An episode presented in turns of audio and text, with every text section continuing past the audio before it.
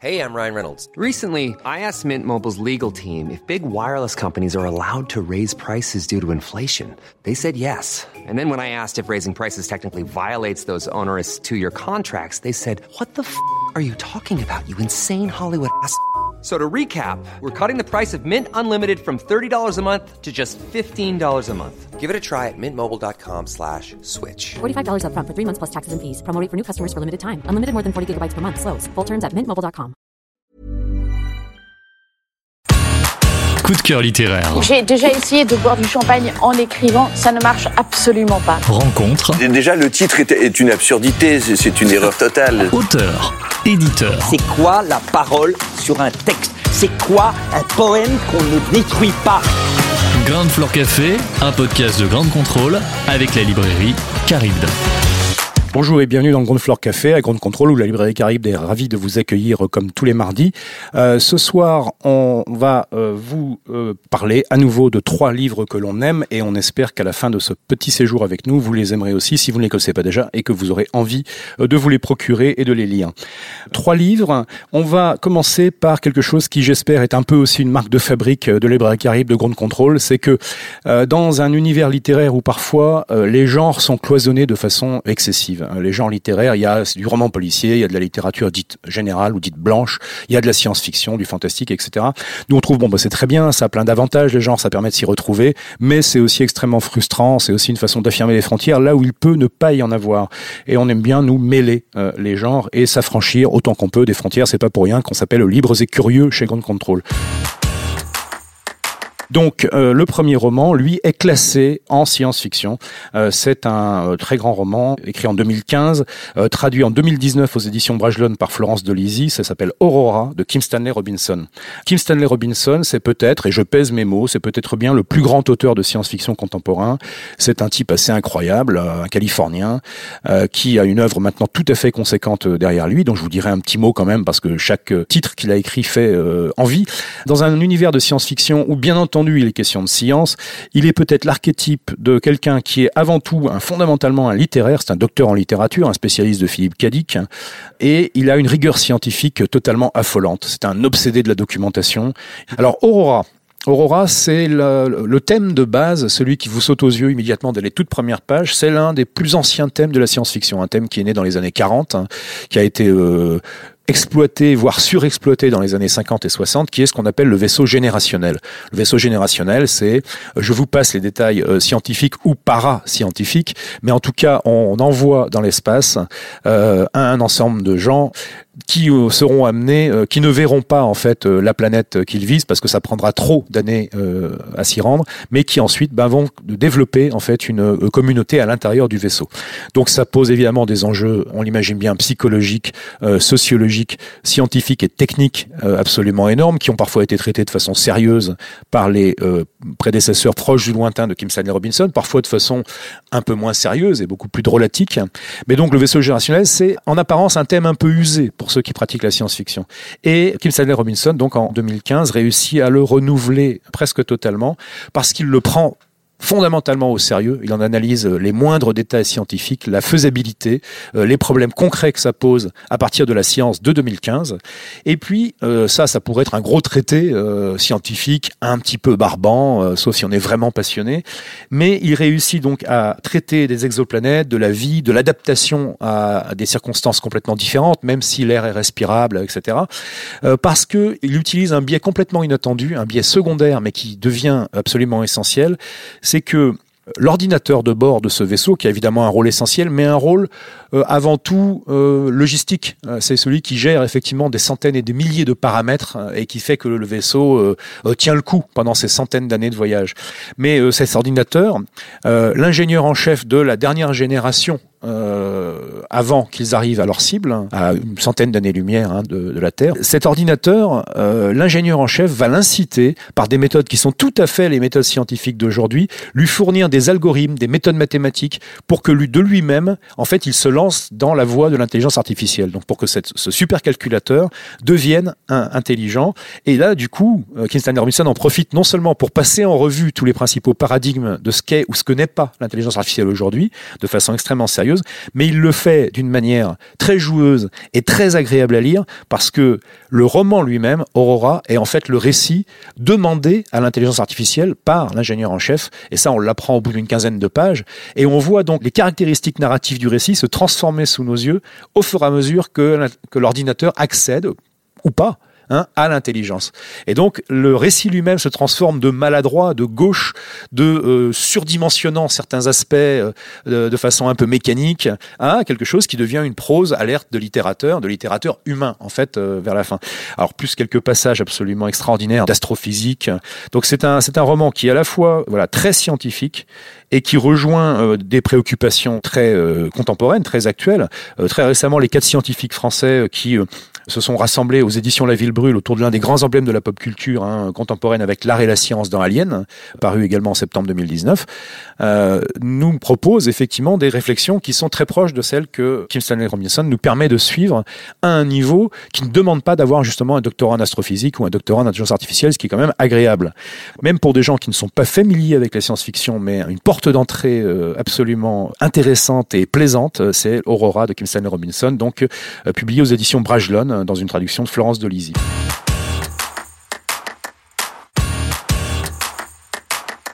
Le deuxième ouvrage, si vous nous suivez euh, depuis quelque temps, vous savez qu'on aime bien euh, ne pas s'arrêter à la nouveauté toute fraîche qui vient de sortir, euh, que la grande littérature, elle n'a pas d'âge. Et donc, on vous parle, on souhaite vous parler d'un roman de 1951 qui s'appelle Le Rivage des Sirtes de Julien Gracq. Alors, on dirait, bon, tout le monde connaît Le Rivage des Sirtes. Peut-être, on le connaît, on l'a pas toujours lu. Donc, si vous ne l'avez pas fait, je vous le recommande chaleureusement, je vais vous dire pourquoi. Le Rivage des Sirtes, en 1951, est sorti, hein, comme on dit, dans un contexte quand même bien particulier, qui a parfois un peu occulté le fond du roman parce que c'était le refus du prix Goncourt, quelque chose qui n'était jamais arrivé. Euh, Julien Gracq qui fait trembler la République des Lettres en disant non mais votre, Goncourt je n'en veux pas, et puis qui a sorti ça d'un pamphlet euh, euh, remarqué remarquable qui s'appelait La littérature à l'estomac. Bernhild Boy, la chercheuse allemande qui est à la fois l'exécutrice testamentaire de Julien Gracq et la plus grande spécialiste de ses œuvres, c'est elle qui a dirigé l'édition de la Pléiade, les, des œuvres complètes de Julien Gracq. Bernhild Boyer faisait remarquer à juste titre que en 1951, l'ensemble ou presque de la critique littéraire des, grands journaux, qui avait un poids extraordinaire à l'époque, hein, dans les années 50, ben, a finalement plus parlé du refus du prix Goncourt que de ce qu'il y avait dans le rivage des Sirtes. Donc c'est un, un, roman qui a mis du temps finalement à être découvert réellement par le lectorat. Donc c'est un roman qui nous plonge dans la vieille seigneurie d'Orsena. Orsena, c'est une sorte de Venise puissance 50, euh, mais qui serait euh, plutôt des années 30, 40, 50, euh, même si Julien Gracq a tenu à ce que ça soit pas trop situable géographiquement et pas trop situable historiquement. Donc il s'est bien gardé qu'il y ait trop de notes euh, technologiques, de choses comme ça qui permettent d'assigner une date. Mais disons le climat, ce serait ça entre les années 20 et les années 50. Ces vieilles seigneuries d'Orsena, donc qui se trouvent au bord d'une Méditerranée imaginaire, dans un contexte de déclin de l'Occident, euh, Julien Gracq avait été fortement influencé, même s'il s'en est totalement détaché par la suite, par le livre d'Oswald Spengler euh, publié en 1918. Euh, cette vieille seigneurie mène une guerre, une guerre qui est arrêtée en fait depuis trois siècles, sur le lointain front des Sirtes, hein, face à un ennemi, un ennemi que l'on subodore oriental, incompréhensible, qui est de l'autre côté de cette mer, le Fargestan. et on y envoie donc le jeune Aldo, qui est d'une excellente famille de la seigneurie d'Orsena. Et c'est un peu euh, voilà avant de pouvoir prétendre à de plus hautes fonctions euh, c'est un peu son, sa période qu'il va devoir faire sur ce front. Et il y arrive donc dans un climat qui n'est pas celui de la capitale euh, d'Orsena qui a un climat à la fois provincial et en même temps de la ligne de front. Mais de la ligne de front d'une guerre qui a arrêté depuis trois siècles donc les neuf dixièmes des gens sur place ne prennent plus ça très au sérieux il y a quand même des gens qui prennent au sérieux, qui disent attention, il y a un ennemi. Alors on songe souvent quand on débute le Rivage des Sirtes à un autre ouvrage que Gracq n'avait pas lu, de même que Dino Buzzati n'avait pas lu le Rivage des Sirtes, même s'ils sont parus à peu près en même temps. Hein. C'est le désert des Tartares, bien entendu. On attend aussi un ennemi qui ne vient pas. Euh, là, on ne l'attend pas véritablement cet ennemi. On fait un travail ce que traque en fait Julien Gracq et il nous emmène à ses côtés, donc aux côtés d'Aldo bien entendu, mais aussi d'autres personnages que je ne citerai pas parce que je pense que vous les découvrirez avec tellement de plaisir quand ils sortiront peu à peu de l'ombre. Il quête en fait dans euh, le Rivage des Sirtes le mythe de l'esprit de l'histoire, c'est-à-dire de, la fatalité historique.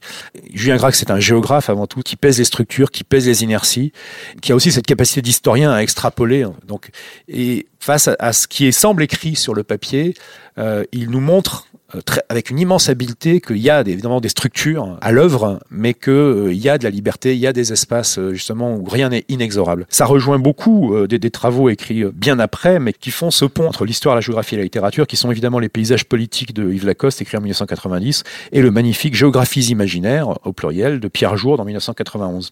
Julien Gracq, dans Le Rivage des Sirtes, il intègre le grand et le petit, et il donne du contenu à euh, cette phrase d'Heinrich Böll, qui a écrit ça euh, quatre ans avant, en 1947, donc en Allemagne, au sortir de la Deuxième Guerre mondiale, au début du miracle économique allemand, avec ce slogan qui était Es wird etwas geschehen, il va se passer quelque chose. Euh, Julien Gracq nous fait sentir qu'est-ce que c'est quand on se met à dire il va se passer quelque chose, et derrière, il décrypte pour nous d'une manière mais euh, magnifique que quand une parole qui peut être un peu à la légère justement dans une civilisation un peu assoupie qui serait ah il nous manque une bonne guerre bah, que ça veut dire quelque chose et que c'est pas une phrase à manier à la légère. Et donc le rivage des Sirtes il faut absolument le lire. La langue concise et précise d'un poète qui est à la fois bien plus qu'un poète et qui est toute la poésie en lui. Alors pour finir aujourd'hui, un ouvrage qui lui est tout à fait d'actualité. Il est paru en septembre 2019 chez Actes Sud. Euh, c'est un ouvrage qui s'appelle Substance euh, de Claro. Euh, Substance, ça nous envoie aux frontières mystérieuses de la vie, de la mort et de l'identité humaine.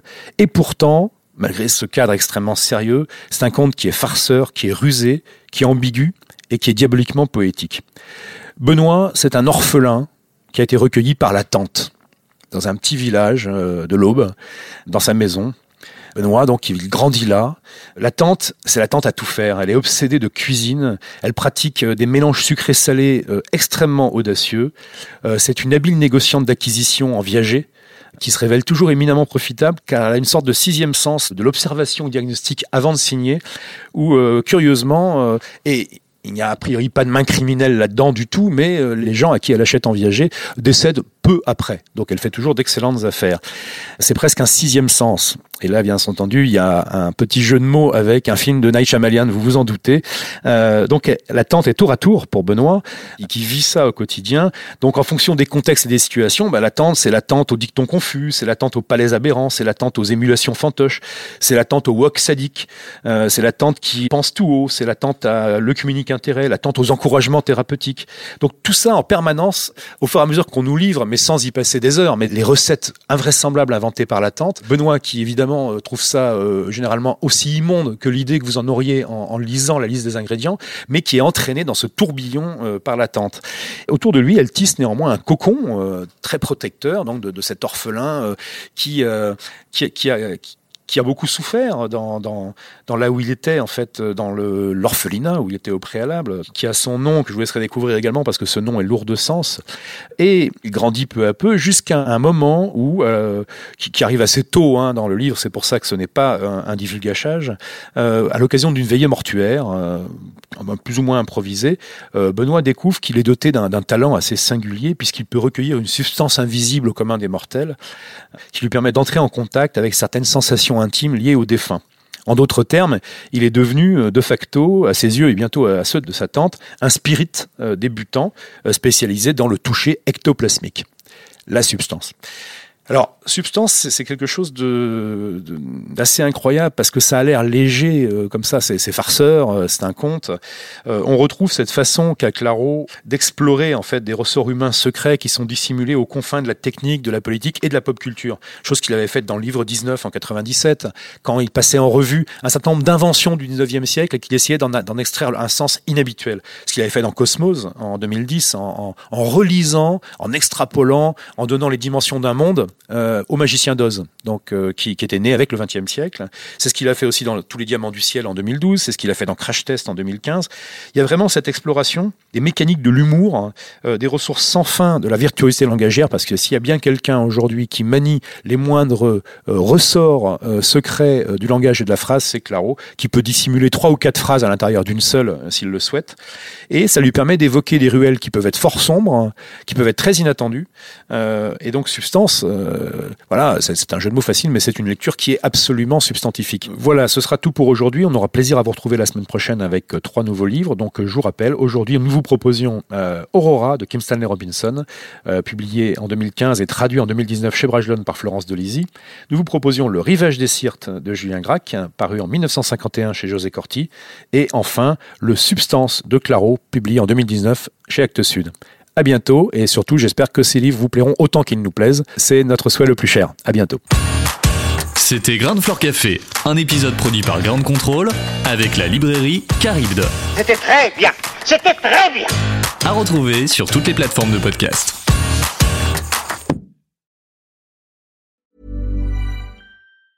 Ever catch yourself eating the same flavorless dinner three days in a row? Dreaming of something better? Well, HelloFresh is your guilt-free dream come true, baby. It's me, Gigi Palmer. Let's wake up those taste buds with hot, juicy pecan-crusted chicken or garlic butter shrimp scampi. Mm. Hello Fresh. Stop dreaming of all the delicious possibilities and dig in at HelloFresh.com. Let's get this dinner party started.